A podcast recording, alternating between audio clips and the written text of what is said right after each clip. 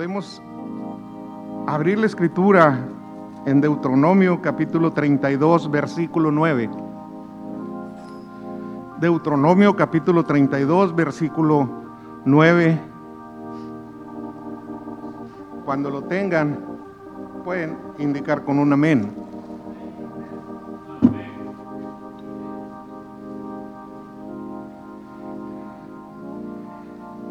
Dice así, porque la porción de Jehová es su pueblo y Jacob la heredad que le tocó. Pueden tomar su asiento. Porque la porción de Jehová es su pueblo y Jacob la heredad que le tocó. Algunas veces ustedes o nosotros nos hemos preguntado, ¿por qué nosotros, Señor? ¿Por qué estamos aún aquí? En largas jornadas que hemos tenido, ¿por qué nosotros, Señor? Porque jóvenes que crecimos aquí, los que logramos crecer aquí, no están, Señor. ¿Qué hice yo, Señor? ¿Qué viste en mí para yo poder seguir aquí, Señor? Pero como hoy decía el hermano, la profecía, Señor, que seamos agradecidos contigo. Que estemos agradecidos porque tú, tú, Señor, aún nos tienes aquí, Señor. Y es por algo. ¿Seremos mejores que otros? Es que la familia donde yo vengo hacía buenas obras en la iglesia. No. ¿Por qué yo, Señor?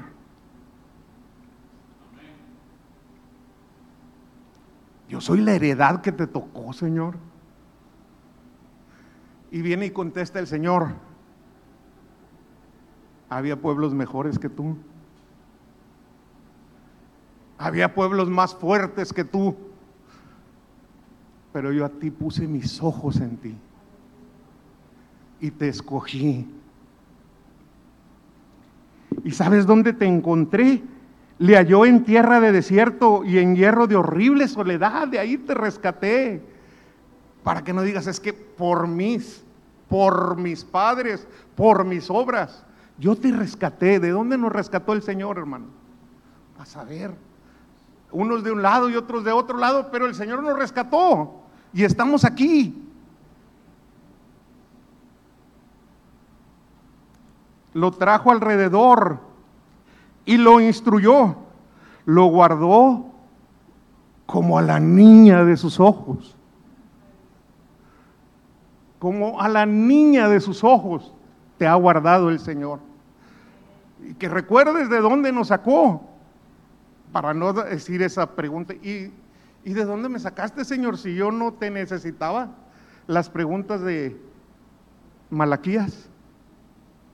¿Y en qué te he fallado, Señor? Como águila que, que excita su nido, revolotea sobre sus pollos, extendió sus alas, los toma, los lleva sobre sus plumas. ¿Y sabes qué? Jehová solo lo guió. Yo soy Jehová. No hubo dioses que me ayudaran. Yo soy Jehová tu Dios. Y no hubo Dios extraño. Y te hizo subir sobre las alturas de la tierra. Y te dio los frutos del campo. E hizo que chupases miel de la peña en el desierto. ¿Cómo hay miel en la peña? En abundancia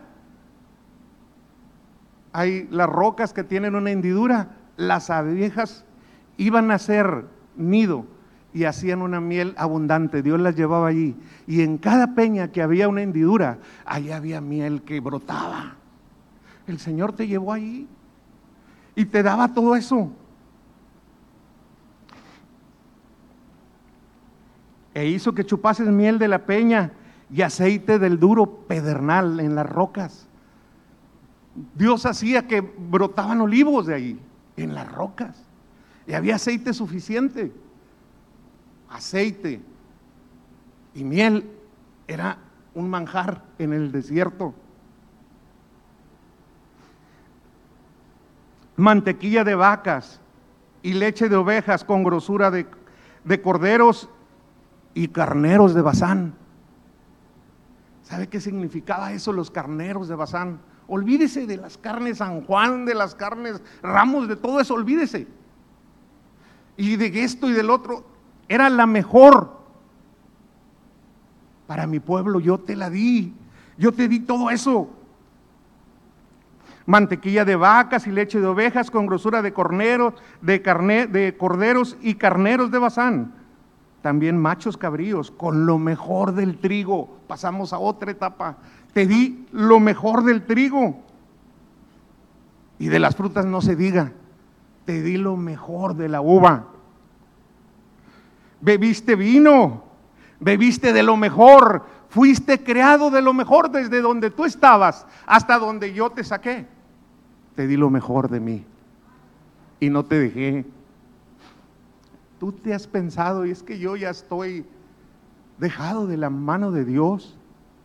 Es que todo lo que a mí me ha pasado, si a usted le pasara quizás, hoy acabamos de oír un, testimonio para la gloria de Dios, Dios sabe lo que hace, aún en las situaciones difíciles. Y dice la hermana, Dios supo lo que hizo, porque Él es perfecto. ¿Crees que te ha dejado tu Dios? después de todo lo que hizo por ti, donde nadie daba por nosotros nada y el Señor nos rescata. ¿Y sabe qué? Nos pone por su heredad. ¡Ey, tú eres mi heredad! Lo mejor. Yo he puesto mis ojos en ti. Porque tú eres mi porción, dice Jehová.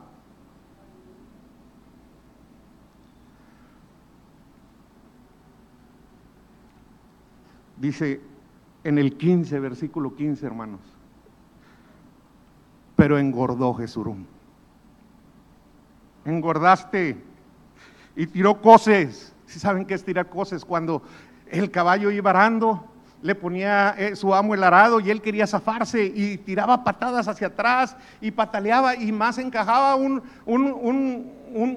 una puntilla y más le dolía y entre más quería zafarse, ese animal más estaba lastimando y tiraste coces. Y también dice el diccionario, coces es tratar de tumbar una pared con tu cabeza o con tus pies, sabiendo que no lo vas a hacer, pero entre más estés tratando de dar coces y tumbando y tumbando, más te estás dañando, Jesurum. Y tiraste coces, Jesurum. Te cubriste de grasa, engordaste, te cubriste de grasa. ¿De, de qué engordé yo, Señor? ¿En qué te he robado yo, Señor? ¿De qué me has salvado, Señor? ¿De qué? ¿Por qué? ¿Cómo, Señor? Y hoy nos decía la profecía, hay que estar bajo autoridad. ¿Pero de quién? ¿Por qué? ¿Acaso? Y empezamos a cuestionar la autoridad.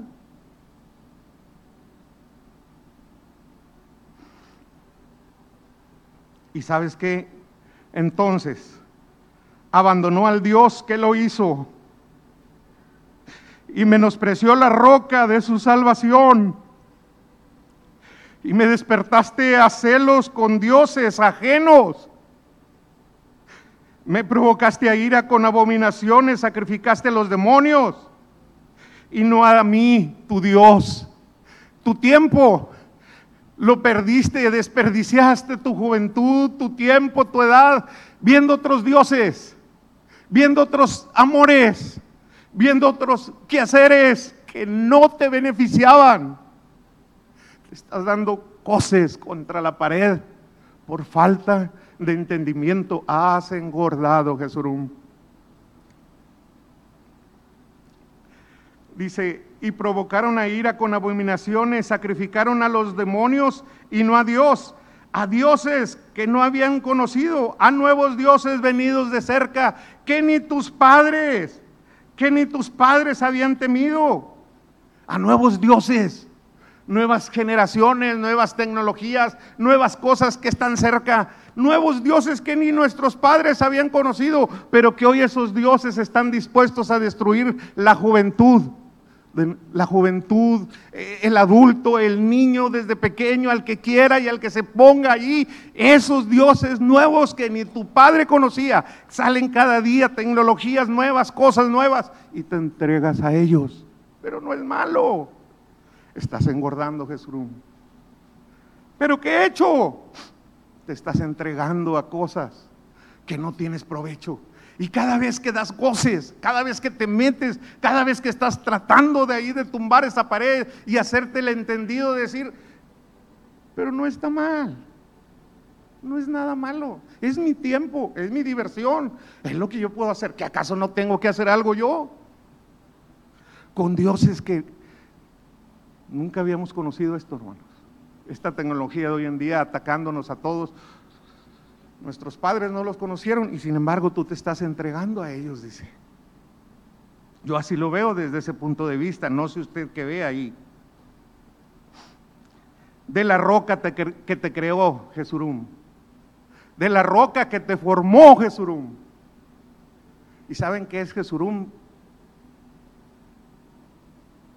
Es el amado, el deseado. Es un nombre que se le da a Israel Solo aparece cuatro veces en la escritura. Jesurum, el recto. El Señor nos ve así, nos ama y nos ve rectos. Y nos llama como lo que no es, como si fuera. ¿Sabes qué, Jesurum? Has engordado, mi amado. Has engordado tú, llamado a ser recto. Has perdido el camino. Tú, tú, que has sido separado para buenas obras y para que brilles en medio de los demás. Has engordado. Jesurún, mi amado, mi recto. Vamos al 27, hermanos. Versículo 27. Pero hay algo bueno que el Señor nos tiene para nosotros. De no haber temido la provocación del enemigo, yo te hubiera destruido, fíjate. Jesús, yo te hubiera destruido. Yo le dije a Moisés, hazte un lado Moisés, quítate, hagamos otro pueblo. Y te va a ir mejor con otro pueblo. Los voy a destruir. ¿Y qué le contesta Moisés? No, mi Señor. No, mi Señor, no vayan a decir los enemigos que ellos fueron los que nos destruyeron. Y no van a decir la reputación tuya, Señor. ¿Dónde está el Dios que lo sacó de Egipto? No, mi Señor. Y dice, de haber temido la provocación del enemigo, no sea que se envanezcan tus adversarios, no sea que digan, nuestra mano poderosa ha hecho todo esto y no Jehová. Y luego el Señor lanza algo de amor así hacia nosotros. Y dice, ojalá fueran sabios, que comprendieran esto y se dieran cuenta del fin que te espera si sigues en ese camino y dando goces con el aguijón. Ojalá y fuera sabio. Ojalá y te pararas en el monte y vieras el fin del camino, lo que te espera si tú sigues así. Jesurum. Y a esta altura, a esta escritura, a donde vamos ahorita nosotros, lo que hemos visto rápidamente decimos, Señor, no hay esperanza para Jesurum. Señor, no hay esperanza para el recto, Señor. Para el que tú llamas recto, para el que tú llamas amado, para que tú le pones ese nombre poético a Israel, Jesurum. Dice, porque Jehová juzgará a su pueblo en el 36. Jehová juzgará a su pueblo. Y dice, y por amor a sus siervos se arrepentirá cuando viere que la fuerza pereció y que no queda ni siervo libre y que no hay en ti fuerza y que cuando vea que perece tu fuerza, cuando tú te rindas al Señor y digas, Señor, estoy dando goces contra el aguijón, estoy tratando de tumbar esa pared y ese muro con mi cabeza y cada vez que yo voy y la quiero tumbar, reboto y reboto y reboto y me estoy haciendo daño, Señor. Cuando ya no quede fuerza, dice el Señor, entonces yo entraré. Cuando ya no quede fuerza, háblame. Cuando ya no tengas esperanza, háblame.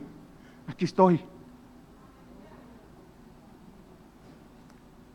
¿Sabes qué? Yo he hecho todo esto y no hay dioses conmigo. Y yo hago morir y yo hago vivir, dice Dios. Yo hiero y yo también sano tu herida. Y no hay quien pueda librar de mi mano, porque yo alzaré los cielos, mi mano y diré, y vivo yo para siempre. No hay quien pueda librarte de mi mano una vez tú estés aquí. No hay quien pueda quitarte de mí. Jesurún, has engordado. Amado recto, has engordado. Pero tengo una esperanza para ti.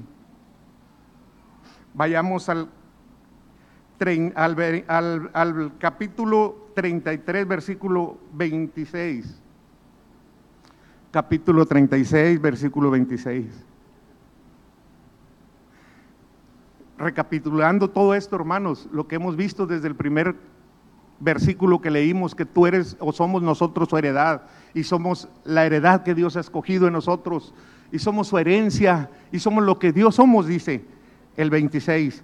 No hay como el Dios de Jesurún, quien cabalga sobre los cielos para tu ayuda, sobre las nubes con su grandeza. El eterno Dios es tu refugio. No hay como el Dios de Jesurún no hay como tu Dios. Quítele Jesurum y ponga su nombre, mi nombre, el nombre de la iglesia, el nombre de nosotros. No hay como el Dios de cada nombre que ponga usted, que guste poner. El eterno Dios es tu refugio.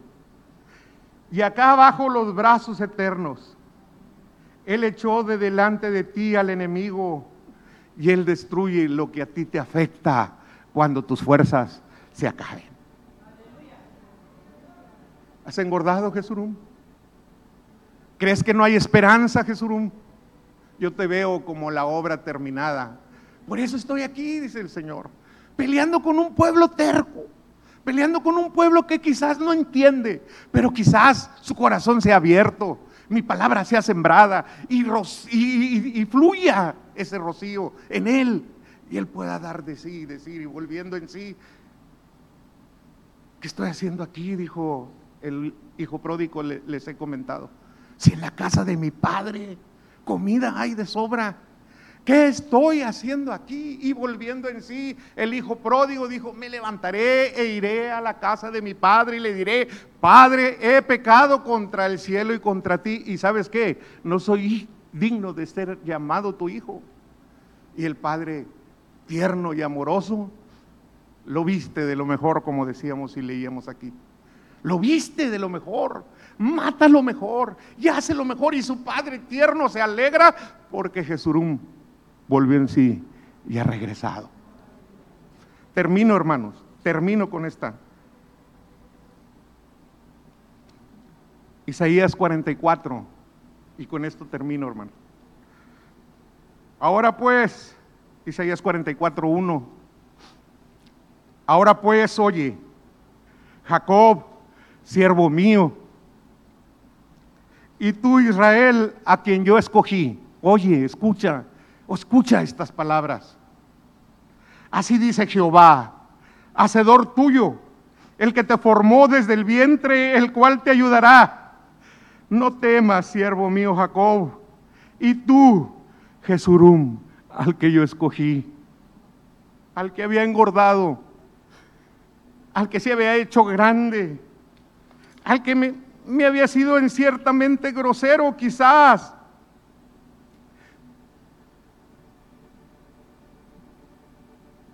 cuando estaba chico y tú le contestabas a tu papá, me, acuerdo que me decía, muchacho socarrón, pues ¿qué te pasa? Y quizás todavía ha sido algo de eso delante de Dios en Malaquías. ¿En qué nos has amado? ¿En qué hemos menospreciado tu nombre? ¿En qué que dices que somos infieles? ¿En qué? ¿En qué te hemos deshonrado? Ah, qué muchacho este, decía papá.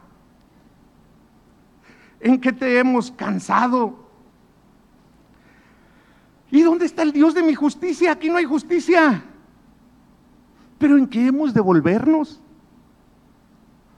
¿En qué te hemos robado, Señor? ¿En qué hemos hablado contra ti? ¿Qué provecho tiene guardar tu ley? Si a los malos les va bien, más bien que a nosotros. Así dice Jehová, hacedor tuyo, el que te formó desde el vientre, el cual te ayudará. No temas, siervo mío Jacob, y tú Jesurum, a quien yo escogí, porque yo derramaré aguas sobre el sequedal y ríos sobre la tierra árida. Mi espíritu derramaré sobre tu generación y mi bendición sobre tus renuevos.